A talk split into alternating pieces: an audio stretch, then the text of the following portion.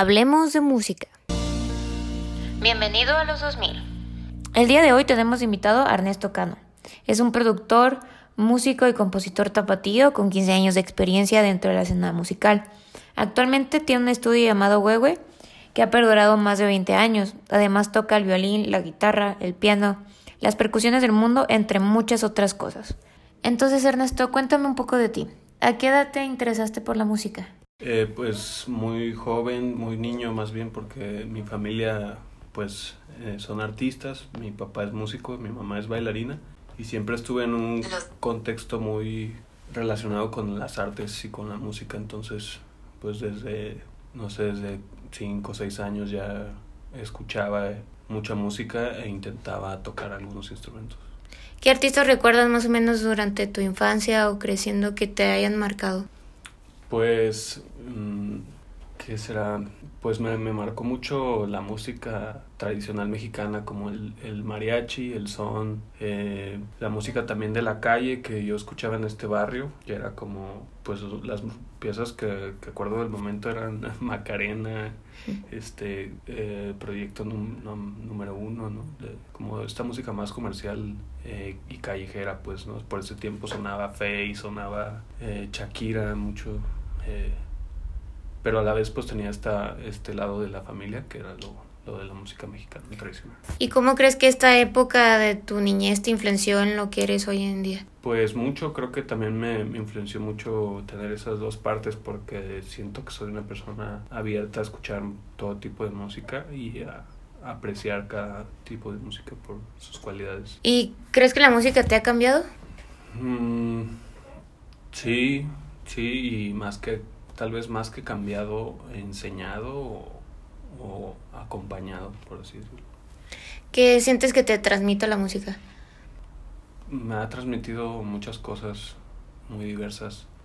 Me puede transmitir, pues según qué música sea, ¿no? Pero me puede transmitir paz, me puede transmitir eh, emoción como de como estímulo para, para moverme, para ponerme en acción, me puede transmitir este a veces ansiedad o suspenso, depende qué tipo de música sea, ¿no? Pero en general pues en la música he encontrado pues como una, una base eh, para establecer mi, mi creación o mi pasión eh, en general.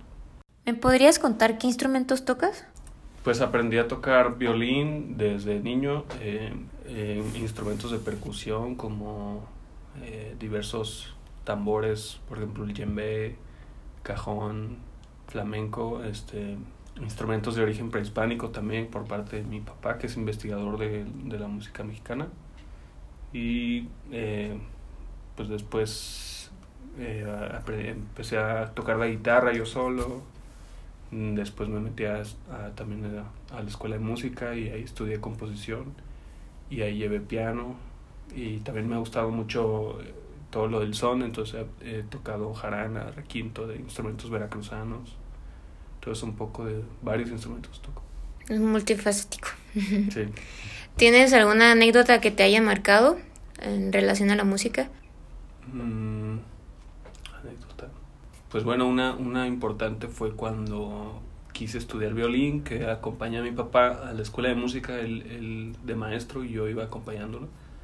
Y, y al entrar así, casi luego, luego escuché un violín. Yo creo era la primera vez que, que escuchaba un violín así como en forma, tan cerca, y, y yo creo con, pues era, era justo el, el que después fue mi maestro de violín, pero a mí me gustó mucho pues el sonido de ese instrumento y, y en ese momento me acuerdo haberle dicho a mi papá, a mi papá que, que yo quería estudiar violín, ¿no? Y entonces a partir de ahí como que, pues él dijo, ah, bueno, si, si estudias yo te compro el violín, pero pues te pones las pilas, ¿no? Y así fue y, y creo que eso fue un, un, punto como, como de inicio a lo mejor de una, de un, pues sí, de una vida musical, ¿no?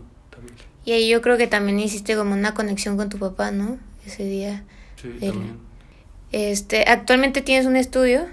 Ajá. Cuéntame un poco de tu estudio. Este, ¿cuántos años llevas?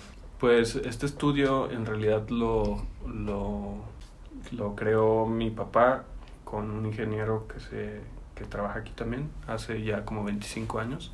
Y ellos llevan trabajando juntos pues todo ese tiempo, eh, hasta ahora que, que, creo que ha disminuido ya como el trabajo que, que ellos dos llevan juntos. Y, y, en esta etapa que yo también ya he estado como haciendo mi música y produciendo arreglos para otros músicos y, y haciendo música para artes escénicas o para otros proyectos, pues ya me, me, he incorporado, digamos, a este lugar y también pues trayendo otra visión más, tal vez más actualizada y más renovada de, de todo lo que este, se usa ahora en la industria musical. Y pues sacándole provecho a este espacio familiar, pues, de llevándolo más, más lejos. ¿Tienes alguna experiencia que se te ha hecho interesante dentro del estudio? Eh, pues sí, una vez, una vez vino aquí Chabela Vargas hace como, como unos 15 años, antes, antes de grabar su último disco, este que fue el de Cupaima, que, que aquí tuvieron ensayos, y, y eso para mí fue también como, pues como una, una experiencia muy bella, pues haber conocido a esa señora y haber podido compartir un concierto con ella, de muy, estando yo muy niño o joven, pues 18 o 19 años tenía. Y esas son las que recuerdo como, como un momento especial que se vivió aquí en el estudio. Entre otras, muchas pues, pero esas como la que me vino a la mente ¿Y qué otra producción recuerdas que hayas disfrutado así? Mm, ya que me haya tocado a mí como estar presente, mm, los discos que he producido con, con Mezcla, mi banda que, que tuve aquí en Guadalajara hace eh, algunos años, pues fueron como mis primeras experiencias de, de grabar un disco por mi cuenta, con mi música, con mis arreglos, con mis amigos, como también eso fue, aunque fue, fue también un reto grande, pero fue también mucha, mucha diversión de hacerlo. ¿Y qué género es el que más disfrutas grabar? Pues, me, no sé, disfruto mucho crear música y producirla.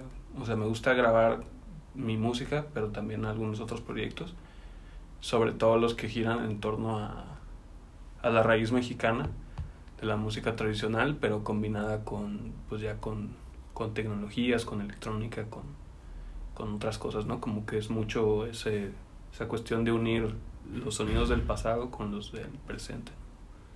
¿Actualmente estás en alguna banda o tienes algún proyecto personal? Sí, tengo el proyecto personal que es así como Nil Cano, que es como mi nombre artístico, y eh, donde estoy desarrollando música para piano eh, y ensambles distintos con distintos músicos, a veces con, con batería, a veces con electrónica, a veces con incluso con, con danza o con otras, con visuales o con cosas y, y particularmente pues tratando de desarrollar eh, la música a partir del son jalisciense, del son de aquí de, de Jalisco, pero llevándola pues a otro a otra dimensión creativa, ¿no? Con, con otros sonidos, con más armonías, con más ritmos, pero un poco partiendo de ahí. ¿Y en tu proyecto personal cómo has sentido el recibimiento de las personas? Pues hasta ahora bien, creo que no, no, no es que conozcan mucho mi trabajo quizá todavía, pero las personas que, que me siguen o que escuchan mi música pues siempre me han compartido buenos comentarios y, y pues eso es lo que hace al final que uno también se motive más, ¿no? Para seguirlo haciendo. ¿Qué género tocas? Pues mmm, toco varios géneros, más que nada muy encaminados a la improvisación al, al jazz, a la experimentación, a la música mexicana, entonces es como fusión, una, una fusión de distintas cosas. ¿Y cómo crees que ha sido tu transición dentro de este proyecto personal? Pues tuve otros proyectos antes con otras bandas que también fueron mucha influencia de muchas cosas y mucho aprendizaje de, de cómo convivir con otros músicos, cómo gestionar tus proyectos, cómo grabar discos, cómo eh, preparar la música y presentarla, eh, estar en escenarios, viajar, hacer giras. Eso me, me, ha aportado mucho para poder tener un, pues una visión más clara de qué es lo que quiero, cómo lo quiero transmitir, cómo lo quiero plasmar, cómo lo quiero producir. ¿Y cuáles son tus planes a futuro con este proyecto?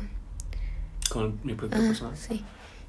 Eh, pues ahorita como está la cosa, pues es un poco adaptarnos, adaptarme a, la situación, haciendo a lo mejor algunas transmisiones, eh, algunos conciertos pequeños para poca gente, eh, grabar un disco, un primer disco de este proyecto y, y pues a ver qué va saliendo por ahí.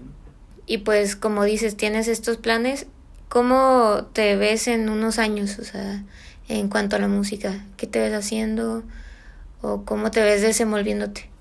Pues mm, me veo quizá, si, si todo se acomoda, viajando y llevando mi música a otros lugares y también trayendo proyectos aquí al estudio para producirlos este y también apoyando otros otros proyectos de otros amigos músicos que compartimos como una visión similar acerca de, de la música o de lo que hacemos y tratar de conectar como esos esos distintos artistas para hacer un como un, movimiento más sólido de, de este rollo de música mexicana contemporánea ¿Cómo ves la evolución de la música en la escena jalisciense o tapatía? Pues a mí me ha parecido que siempre en Jalisco y en Guadalajara hay mucho talento, muchas personas que son muy mm, tienen mucha capacidad para, para la música. Tengo varios amigos que, que admiro mucho aquí. Y por otro lado también está una cultura de consumo musical pues un poco extraña también que, que predomina también por el por el la invasión del mercado o sea como todo lo que las los medios saturan a veces que de pronto no dan espacio para que otras expresiones se manifiesten y también pues eso que, que a veces la gente eh, no tiene el tiempo no tiene la disposición para para a veces abrirse a escuchar otras cosas o para pagar el boleto de un concierto. O sea, le cuesta mucho, me he dado cuenta aquí en Jalisco, en Guadalajara, que la gente vaya a pagar un, un concierto de algo que no conoce. O sea, sol, solamente si son, si vienen artistas reconocidos y que suenan en la radio, pues sí van a esos conciertos o a, estos festivales grandes que se suelen hacer de, de Corona, de Indio, de todos, todas esas marcas pero ya digamos los movimientos que están surgiendo como en el underground de Guadalajara, a veces hay cosas muy interesantes que, que la gente no se da el tiempo de, de, de, escucharlas y también de apoyarlas, ¿no? Porque debería haber una conciencia de decir, los artistas de aquí están generando cosas y yo como público, si consumo y voy a un concierto de ellos, voy a estar apoyando que ese movimiento crezca también, ¿no? Entonces, ¿qué crees que haga falta para que la gente apoye? Pues eso, como un poco más conciencia sobre el aspecto como comunitario de, de la sociedad, o sea que, que todos dependemos de todos, entonces distintos sectores tienen que interactuar un poco más entre sí y más como en el contexto inmediato, o sea, no muchas veces preferimos consumir lo, lo que lo que resuena así por todos lados con grandes marcas y, y lo que mucha gente, lo que las masas consume, pero también hay que recordar que, que es como importante desarrollar las, los pequeños nichos pues que están generándose, ¿no? Pues muchas gracias Ernesto por tu tiempo. Fue una plática muy entretenida y quiero agradecerles a todas las personas que nos escuchan. Para finalizar, les pondré un pedazo de la canción Verano y Soliloquio Tenir Cano.